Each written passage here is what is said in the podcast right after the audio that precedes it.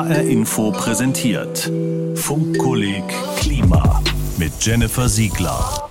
Wer fährt die dickeren Autos? Männer. Wer isst mehr Fleisch? Männer. Wer sitzt an der Spitze von Unternehmen, die unsere Luft verpesten? Und wer hat die letzten Jahrhunderte über unseren Planeten entschieden? Männer, Männer, immer wieder Männer. Was lernen wir daraus? Männer sind schlecht fürs Klima. Na gut, so pauschal lässt sich das nicht sagen, aber Gender und Klimakrise hängen tatsächlich zusammen. Alle Folgen Funkkolleg Klima findet ihr als Podcast in der ARD Audiothek und als Video in der ARD Mediathek. Patriarchat, der Vater der Klimakrise?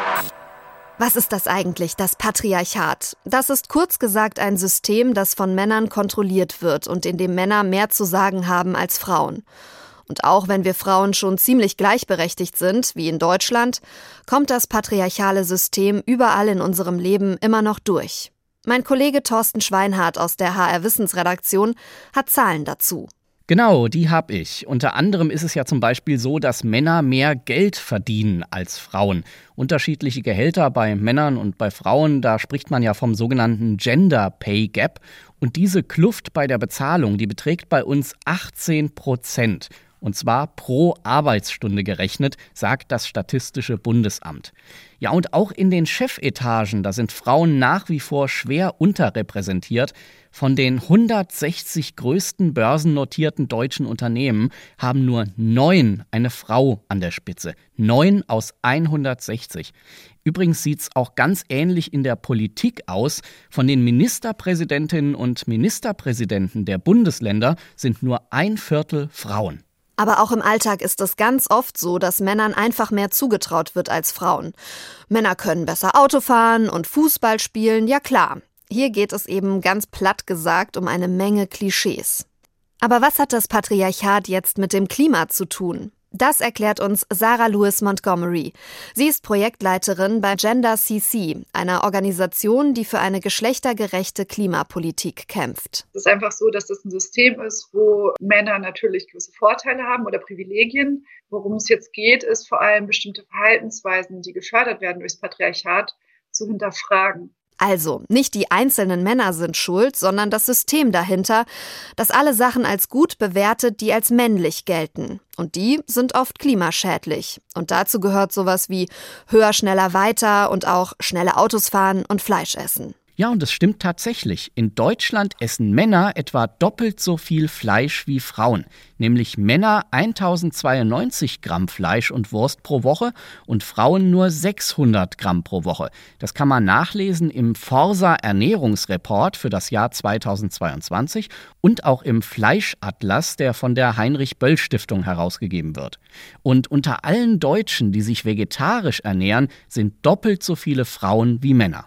Eine Studie aus Großbritannien hat außerdem herausgefunden, dass Männer 41 Prozent mehr Treibhausgasemissionen produzieren als Frauen. Vor allem eben, weil sie mehr Fleisch essen. Übrigens, welche Rolle Fleischkonsum bei der Klimakrise genau spielt, damit haben wir uns ausführlich in der Funkkolleg-Folge zu Klima und Ernährung beschäftigt.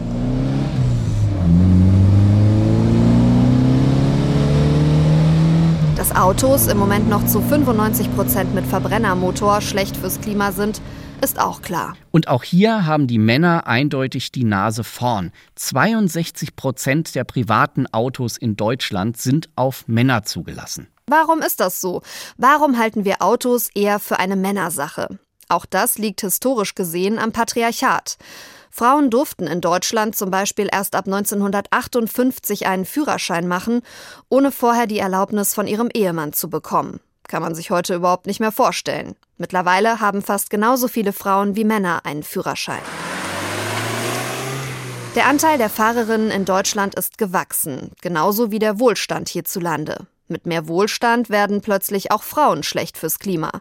Das sieht auch Projektleiterin und Aktivistin Sarah Lewis Montgomery. Je mehr man verdient, desto größer ist auch der Fußabdruck letztendlich. Das heißt, es könnte auch sein, dass eine weiße Cis-Frau aus dem globalen Norden, wie ich jetzt zum Beispiel, dann einen größeren Fußabdruck hat als ein, ein schwarzer Cis-Mann aus dem globalen Süden. Also das ist nicht immer nur anhand von Geschlecht, spiegelt sich das aber auch anhand von anderen äh, Kriterien Cis bedeutet, jemand identifiziert sich mit dem Geschlecht, das nach seiner oder ihrer Geburt verkündet wurde. Das Gegenteil davon ist trans.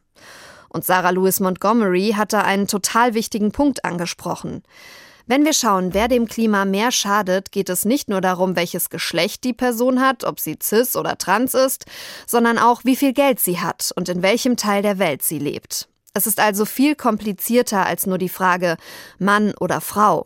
Sarah Louis Montgomery geht es dabei auch nicht um Schuldzuweisungen. Es geht einfach darum zu gucken, äh, Strukturen, die jahrhundertelang überwiegend weiße Menschen, überwiegend Menschen aus dem globalen Norden, überwiegend cis-männliche Menschen bevorteilt haben, wie diese Strukturen verändert werden können, sodass alle Menschen eine gleiche Teilhabe haben. Also egal, wo sie herkommen, egal welches Gender sie haben. Und also das ist einfach total wichtig, eine, eine Gleichberechtigung zu schaffen und auch wegzukommen von so einer Wachstumslogik, und Ausbeutungslogik. Die Klimakrise trifft im Moment vor allem die, die eh schon arm dran sind. Länder im globalen Süden. Das sind Länder, die früher Entwicklungsländer genannt wurden. Viele von ihnen liegen in Asien, Afrika und Südamerika. Und diese Länder und Regionen im globalen Süden leiden jetzt schon unter heftigeren Folgen der Klimakrise als wir in Europa. Überschwemmungen in Pakistan, Dürre in Äthiopien, heftige Monsunregenfälle auf den Philippinen, nur um ein paar Beispiele zu nennen. Und wer leidet dort darunter am stärksten? Wir ahnen es schon, Frauen. Klar, die Naturkatastrophen selbst machen keinen Unterschied beim Geschlecht, aber die Wahrscheinlichkeit, dass Frauen und Kinder dabei sterben, ist 14 Mal höher als bei den Männern. 14 Mal. Warum? Das haben wir Diana Hummel vom Institut für sozialökologische Forschung gefragt. Als Umweltwissenschaftlerin ist das ihr Forschungsgebiet. Es hat sich beispielsweise gezeigt, dass Frauen häufig gar nicht von den Frühwarnungen erfahren. Also weil sie beispielsweise weniger über Handys verfügen und über diese Frühwarnungen, die werden oft über Mobiltelefone eben vermittelt und Frauen haben da eben weniger Zugang. Also das heißt, sie wissen sehr häufig erst sehr viel später von der Gefahr als auch Männer. Und dann ist es so, dass die Frauen, gerade weil sie verantwortlich für die kleine Kinder oder auch ähm, ältere ähm, Familienangehörigen sind, dass es ihnen dann schwerfällt, die Häuser zu verlassen ne, und damit auch die Familienangehörigen. Aber es gibt auch ganz konkrete Gründe, die mit dem Frausein zu tun haben dann spielen da Normen beispielsweise in Südasien bei der Kleidung eine Rolle. Dort tragen die Frauen häufig den Sari und wenn sie dann von Fluten betroffen sind, dann können sie sich schlechter mit diesen Saris im Wasser bewegen, als das Männer mit der traditionellen Kleidung tun. Frauen und auch Kinder lernen ähm, häufig auch viel weniger schwimmen. Ein Beispiel, bei dem das erforscht wurde, ist der Tsunami in Südostasien 2004. Da sind mehr als 220.000 Menschen gestorben und unter den Todesopfern waren viermal mehr Frauen als Männer. Frauen sind also oft Opfer der Klimakrise. Aber sie sind doch auch die Heldinnen, die wir gerade feiern, oder? Greta Thunberg, Luisa Neubauer, gerade junge Frauen führen die Klimaprotestbewegung an. Und beim ersten weltweiten Klimastreik 2019 waren im Schnitt zwei Drittel der 1,6 Millionen Demonstrierenden weiblich. Ist Klimaschutz also eher Frauensache? Wenn ich an Klimaschutz denke, dann denke ich schon eher an Frauen und nicht an Männer. Warum eigentlich? Umweltwissenschaftlerin Diana Hummel meint dazu. Das ist eine Frage, die auch in der Genderforschung und in der feministischen Forschung ähm, sehr kontrovers diskutiert wird. Ähm, es gibt tatsächlich ähm, Auffassungen, die sagen, dass Frauen allein beispielsweise dadurch, dass sie diejenigen sind, die die Kinder gebären, einfach ähm, schon per se eine größere Nähe zu der Natur haben.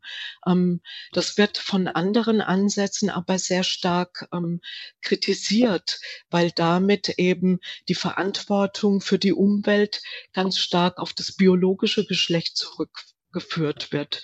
Und stattdessen wird dann eben argumentiert, also dass es Geschlechterrollen sind, die solche vermeintlichen Verantwortlichkeiten dann auch gewissermaßen konstruieren. Da wird schon bei der Erziehung vermittelt, dass Frauen für Gesundheit und Familie zuständig sind. Das Klischee ist, Frauen sind sanfter, rücksichtsvoller, kümmern sich um andere, eben auch um ihre Umwelt. So ist das von Natur aus. Das ist jetzt vielleicht kein super schlimmes Klischee, aber es hat auch eine Kehrseite. Ja, und diese Kehrseite wird sogar durch eine Studie aus den USA und China belegt. Die sagt, Männer haben Angst, als unmännlich zu gelten, wenn sie sich nachhaltig und umweltfreundlich verhalten. Ein konkretes Beispiel wäre das Stichwort Einkaufsbeutel. In der Studie, da haben Männer zum Einkaufen lieber Plastiktüten genommen, weil nachhaltige Jutebeutel etwas Weibliches für sie haben. Da hieß es dann also lieber die klimaschädliche Verpackung verwenden, als zu riskieren, als nicht männlich genug zu gelten. Also dieses Klischee hat tatsächlich Auswirkungen auf die Realität. Dabei wissen wir, dass Klischees einfach Quatsch sind. Es ist ja nicht unmännlich, einen Stoffbeutel zum Einkaufen mitzubringen, weniger Fleisch zu essen und sich fürs Klima einzusetzen. Es ist also viel komplizierter als zu behaupten, Männer sind schuld an der Klimakrise und Frauen sind verantwortlich für die Rettung. Das Problem dahinter sind die Strukturen und die Rollenbilder, die wir daraus ableiten. Und die haben viel mit dem Patriarchat zu tun. Aber was ich sehr wichtig finde, ist, dass man nicht stehen bleibt bei solchen Unterscheidungen zwischen Männern und Frauen. Also es gibt Unterschiede, ja, zwischen Männern und Frauen, aber auch zwischen Arm und Reich, zwischen Nord und Süd, die berücksichtigt werden müssen. Bildungschancen beispielsweise spielen eine große Rolle. Also es ist nicht sehr sinnvoll, also nur diese Unterscheidung Mann-Frau ähm, zu berücksichtigen und das individuelle Verhalten, sondern die Ursachen für diese Unterschiede, die müssen mit berücksichtigt werden. Und das sind dann so strukturelle Gegebenheiten wie ungleiche Machtverhältnisse und Einflussmöglichkeiten. Mein Fazit. Ja, Männer sind etwas schlechter fürs Klima als Frauen, aber schuld sind sie daran nur bedingt. Sie sind ja auch gefangen in den alten Rollenklischees. An denen müssen wir also arbeiten. Und wir müssen auch über unseren Tellerrand hinauskommen. Wir müssen an die Ungerechtigkeiten ran zwischen uns hier im globalen Norden und den Menschen im globalen Süden, die schon grundsätzlich viel stärker von der Klimakrise betroffen sind. Dass die Macht in unserer Welt fairer verteilt werden muss, darauf können wir uns wahrscheinlich alle einigen. Und dann, sagt die Wissenschaft, können wir auch die Klimakrise besser bekämpfen. Und noch ein Tipp zum Schluss. Ein Thema, viele Perspektiven, das bietet der Podcast Der Tag.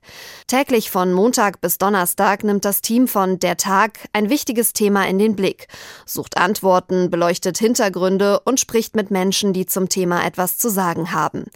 Den Tag findet ihr wie das Funkkolleg in der App der ARD Audiothek. Sie hörten Funkkolleg Klima. Alle Folgen auch als Podcast in der ARD Audiothek oder zum Anschauen in der ARD Mediathek.